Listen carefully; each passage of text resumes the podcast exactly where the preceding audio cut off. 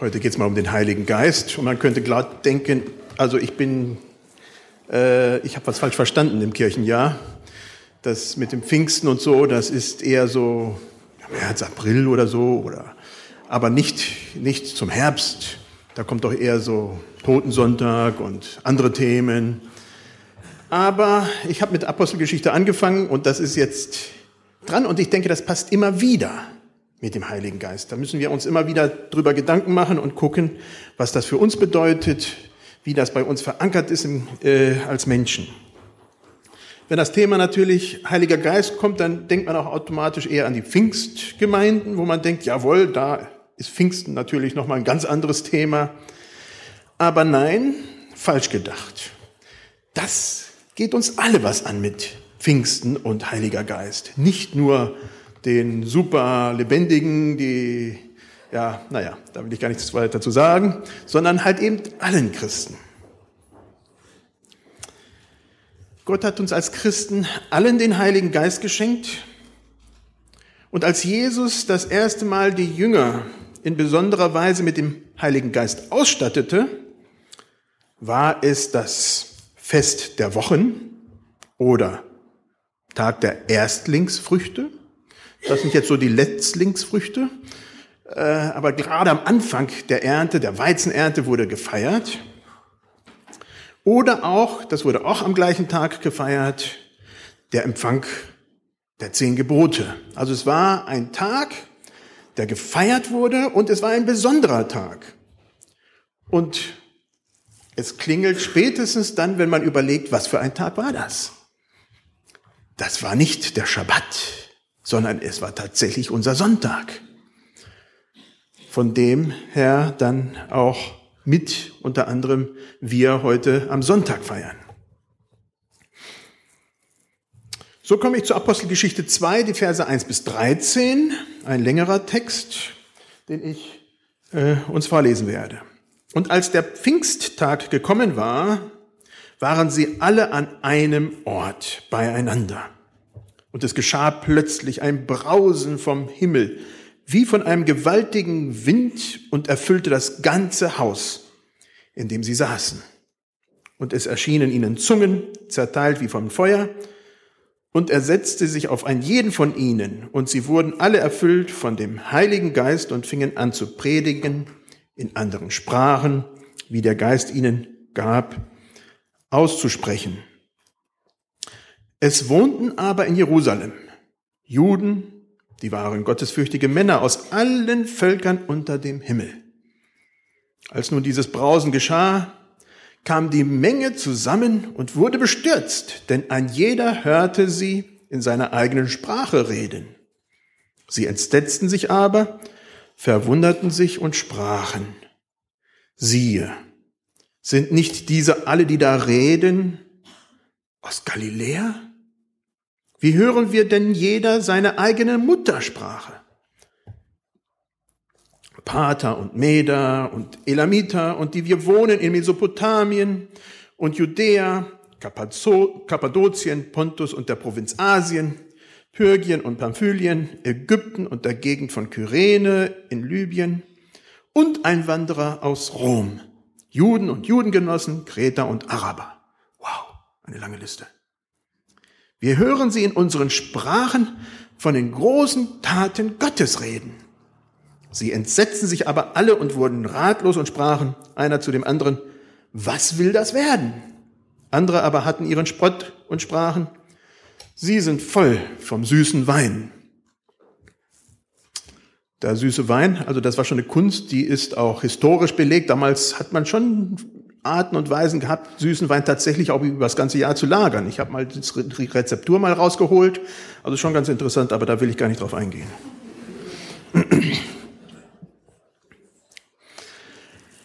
Ein gewaltiger Wind erfüllte das Haus. Die Jünger, wahrscheinlich die, die in Kapitel 1.15 erwähnt werden, das waren 120, die da so zusammen waren, hörten plötzlich ein Brausen. Wie, so stelle ich mir es fast vor, als ob ein Orkan im Anmarsch ist, wo es alles wackelt und tut Und das Hochinteressante ist, sie sitzen im Haus, also sind nicht draußen, wo man denkt, wow, jetzt fangen die Blätter an, wirklich vermehrt zu fallen und dann wackelt nochmal die Nordhalbkugel noch mehr. Nein, sie sitzen drinnen. Sie sind im Haus versammelt und dann kommt dieser Wind. Mit Sicherheit, ich möchte sagen, zumindest ein erschreckendes Ereignis. Aber Wind hat im Alten Testament schon eine ganz bestimmte Bedeutung. Und das ist bestimmt den Jüngern, die da zusammen waren, auch eingefallen. Ich denke nicht in dem Augenblick, so schnell schalten nicht alle, zumindest wenn ich an mich denke, sondern vielleicht im Nachhinein haben die darüber nachgedacht, meine Güte, was war das mit dem Wind? Wind, wenn man an 1. Mose 1 denkt und der Geist Gottes oder der Wind oder der Hauch, das ist immer das gleiche Wort. Ruhte über den Wassern. Ja, also es ist schon etwas, was starke Symbolik hat. Auch im Neuen Testament erwähnt das Jesus. Er sagt bei einem Gespräch mit Nikodemus, der Wind bläst, wo er will, und du hörst dann sein Sausen wohl. Aber du weißt nicht, woher er kommt und wohin er fährt. So ist es bei jedem, der aus dem Geist geboren ist. Für diejenigen, die unter euch übersetzen, das Wort Wind und Geist hier ist das gleiche Wort, Pneuma. Da kann man äh, überlegen, wie, wie übersetzt man. Das ist dann schon schwierig, weil es ist eine Doppeldeutigkeit. Man kann auch genauso gut lesen, der Geist bläst, wo er will, und du hörst sein Sausen wohl. Aber du weißt nicht, woher er kommt und wohin er fährt es ist auch beides mit Sicherheit gemeint. Es ist halt eben schwierig. Auf alle Fälle, Wind hatte schon eine klare Bedeutung in Zusammenhang mit dem Heiligen Geist. Und dann kommen Feuerzungen. Nach dem Brausen des Windes setzen sich Feuerzungen auf den Köpfen der Jünger. Also auch da wäre ich gern bei gewesen und hätte das gesehen. Ich kann mir vorstellen, man versucht das dann auszumachen. Ja, also ich weiß nicht, wie gerne ich da Feuer auf den Kopf hätte. Ich habe schon nicht mehr so viel, aber äh, dann macht man sich ja schon bestimmt Gedanken, was da passiert mit Feuerzungen auf dem Kopf. Es war aber auch eindeutig klar, das ist was ganz Besonderes, was da geschieht. Es ist nicht etwas, was sonst immer geschieht. Das passiert nur einmal. Feuer wie auch der Wind ist ebenfalls ein Zeichen der Gegenwart Gottes im Alten Testament.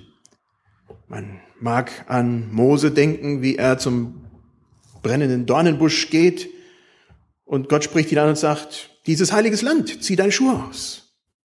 Also ein ganz prägnantes Erlebnis, wo Feuer, ja, diese Gegenwart, diese, den Geist Gottes ausdrückt. Oder die Feuersäule, die bei Nacht das Volk Israel leitete. Also immer wieder stolpern wir über solche Situationen.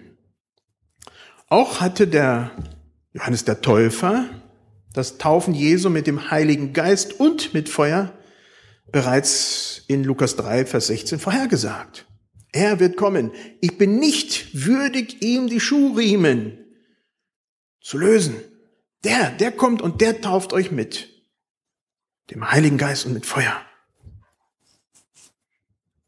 Und das war in diesem Augenblick dran.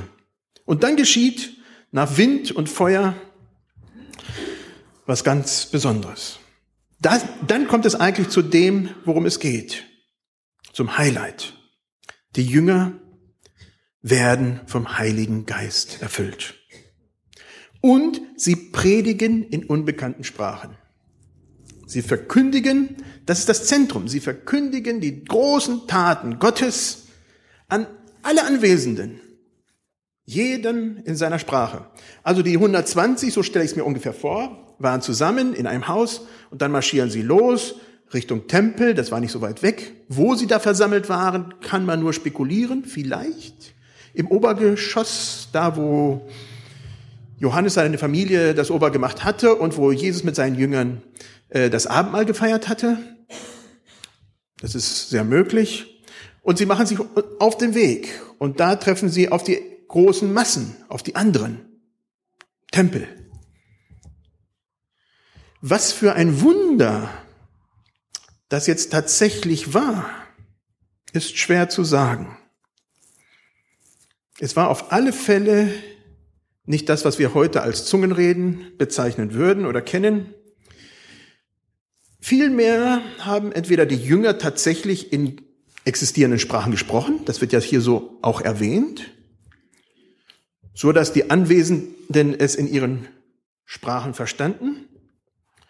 Oder die Jünger haben ganz normal gesprochen, gepredigt, und die anderen haben es einfach in ihrer Muttersprache gehört. Ein Hörwunder oder ein Sprechwunder. Also es ist beides möglich von dem Text her. Oder halt eben eine Mischung.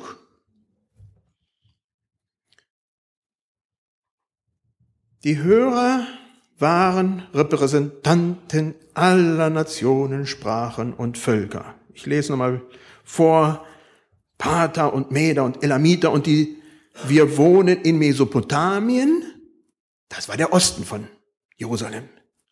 Dann kommt Judäa, Kappadokien, Pontus und der Provinz Asien, Pyrgien und Pamphylien. Das war der Norden. Dann kommt Ägypten und von der Gegend von Kyrene in Libyen. Das war der Süden. Und dann Einwanderer aus Rom, Juden und Judengenossen, Kreter und Araber. Das war Übersee das, was halt eben eigentlich dann eher gen Westen und woanders war.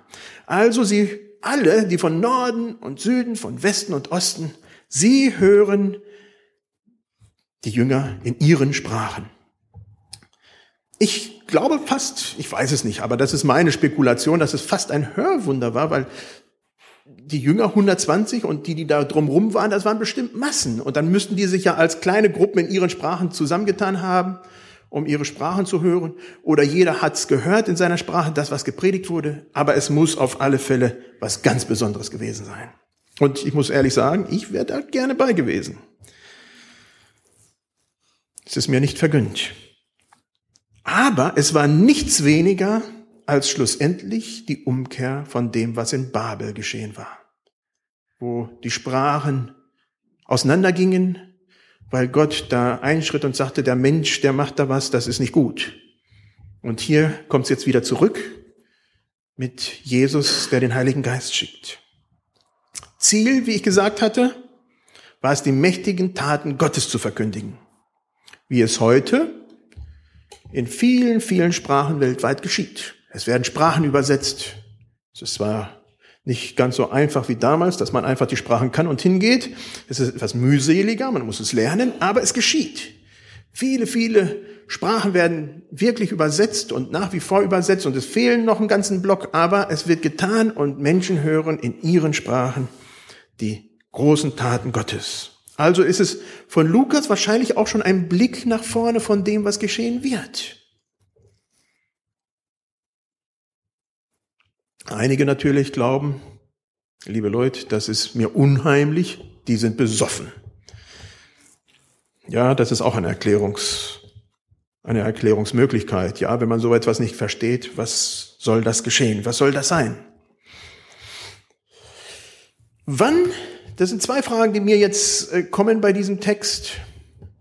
Wann empfangen wir den Heiligen Geist? Das ist eine Frage die, denke ich, aus diesem Text heraus sich automatisch ergibt. Wann empfangen wir den Heiligen Geist? Die Taufe des Heiligen Geistes in dieser Art und Weise, wie sie hier beschrieben ist, war ein ganz besonderes Erlebnis. Wir haben nur zwei solche Berichte. Einmal hier, Apostelgeschichte 2, und einmal bei Petrus wo er zum Cornelius geht, zum Hauptmann Cornelius und der Heilige Geist das erste Mal über die Heidenchristen ausgegossen wird. Da sagen auch die Juden, die anwesend sind mit Petrus, wer sind wir ihnen, das zu verwehren, dass sie zu Gott kommen? Das können wir nicht. Bis dahin waren ja Juden getrennt, ganz stark getrennt von den Heiden, von den anderen, egal welche sie waren. Und jetzt auf einmal heißt es, wenn der Heilige Geist das bestätigt, dann können wir es nicht aufhalten. Also diese zwei Male waren besondere Ereignisse. Für mich ist Epheser 1, Vers 13 vielleicht die klarste Bibelstelle. Da steht, in ihm, in Jesus Christus, seid auch ihr, nachdem ihr das Wort der Wahrheit, das Evangelium eurer Errettung gehört habt, in ihm seid auch ihr, als ihr gläubig wurdet, versiegelt worden mit dem Heiligen Geist der Verheißung.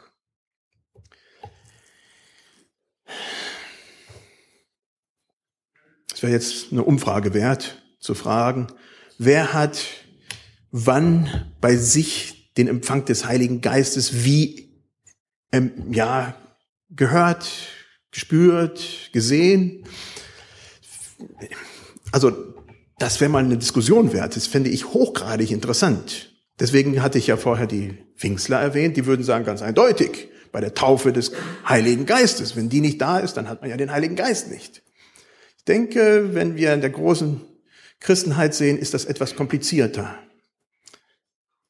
Manche haben so einen Augenblick, wo sie das erlebt haben, wo das ganz besonders war. Andere haben es nicht. Wenn ich bei mir in mein Leben schaue, dann waren das, ja, man kann sagen, entweder kein besonderer Augenblick oder es waren verschiedene besondere Erlebnisse.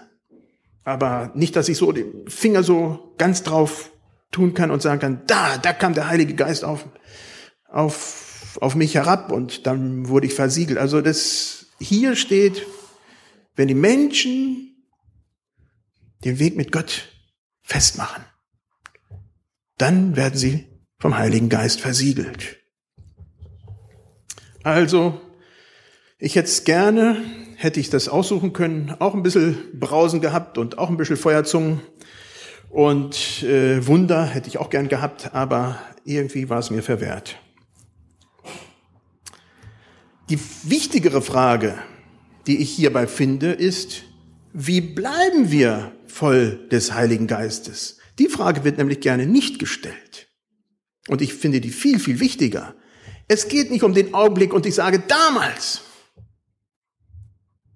Das wäre ein versteinertes Christentum. Eins, das festgeblieben ist in der Vergangenheit. Nein, was ist heute? Was ist jetzt in deinem Leben? Das ist die Frage. Wie bleiben wir als Christen voll des Heiligen Geistes?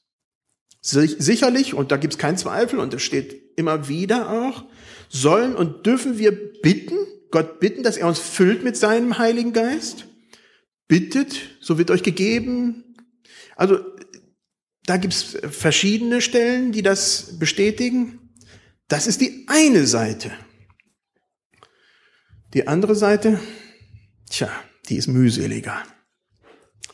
Paulus schreibt zu den Galatern in Kapitel 5, Vers 22, die Frucht aber des Geistes, des Heiligen Geistes, ist Liebe, Freude, Friede, Geduld, Freundlichkeit, Güte, Treue, Sanftmut, Keuschheit.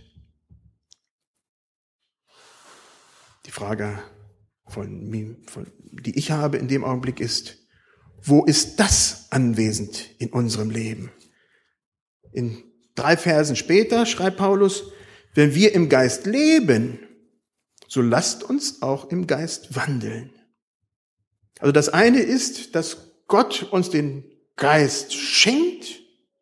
Das andere ist, dass wir dann auch etwas dafür tun dürfen.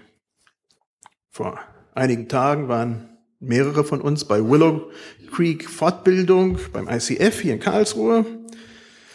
Und da hat der Referent das so erklärt. Wir üben tausendmal am Tag böses, gottloses Verhalten. Das geht rein, zack, automatisch, zack, zack, automatisch, durch, wupp, überall hin. Ich begegne jemanden, der schnauzt mich an, schnauze zurück. Ich begegne die Polizei, die schnauzt mich an, ich schnauze zurück, obwohl die Rechte haben. Und so tausendmal am Tag, boom, immer wieder, jeden Tag übe ich tausendmal am Tag gottloses Verhalten. Genau so. Und das prägt sich ein. Das prägt sich ganz tief in uns ein und das ist ein Automatismus. Da denken wir gar nicht drüber nach. Das kommt rein, wupp, automatisch, das geht rechts raus, das geht links raus, das geht gerade durch, automatisch. Da denkt keiner drüber nach. Wir haben es geübt. Wir üben es jeden Tag. Genauso ist es mit dem Üben von Gottes fürchtigem Verhalten, von Liebe, von Freude, von Friede, von Geduld, von Freundlichkeit, von Güte, von Treue, von Sanftmut, von Keuschheit. Das will genauso tausendmal am Tag geübt werden. Nicht einmal, nicht zweimal, nicht ich hab's heute mal endlich geschafft. Ich hab's heute einmal geschafft. Nein, tausendmal. Zack, das muss automatisch werden. Zack, das muss automatisch werden. Zack, das kommt rein, das muss passieren. Das muss auch tausendmal geübt werden. Und wenn wir das üben, dann wird das auch automatisch. Die Befähigung, dass es geschieht, die kommt vom Heiligen Geist. Die Erkenntnis, dass wir falsch handeln und anders handeln sollten, die kommt vom Heiligen Geist. Da klingelt etwas irgendwann mal im Gehirn, aber wir können es genauso gut übertönen, indem wir weiter üben das, was wir kennen. Oder wir üben das, was wir wissen, was gut ist.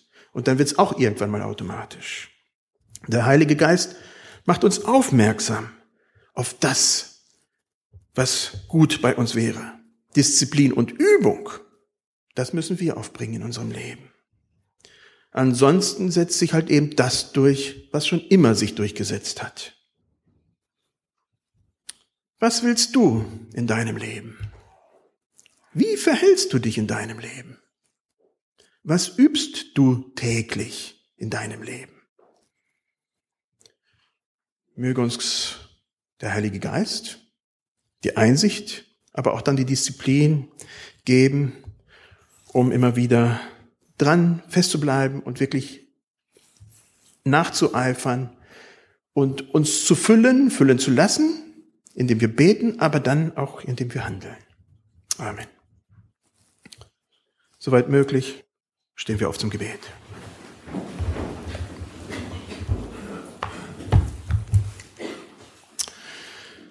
Jesus Christus, wir danken dir für diesen Text. Wir danken dir,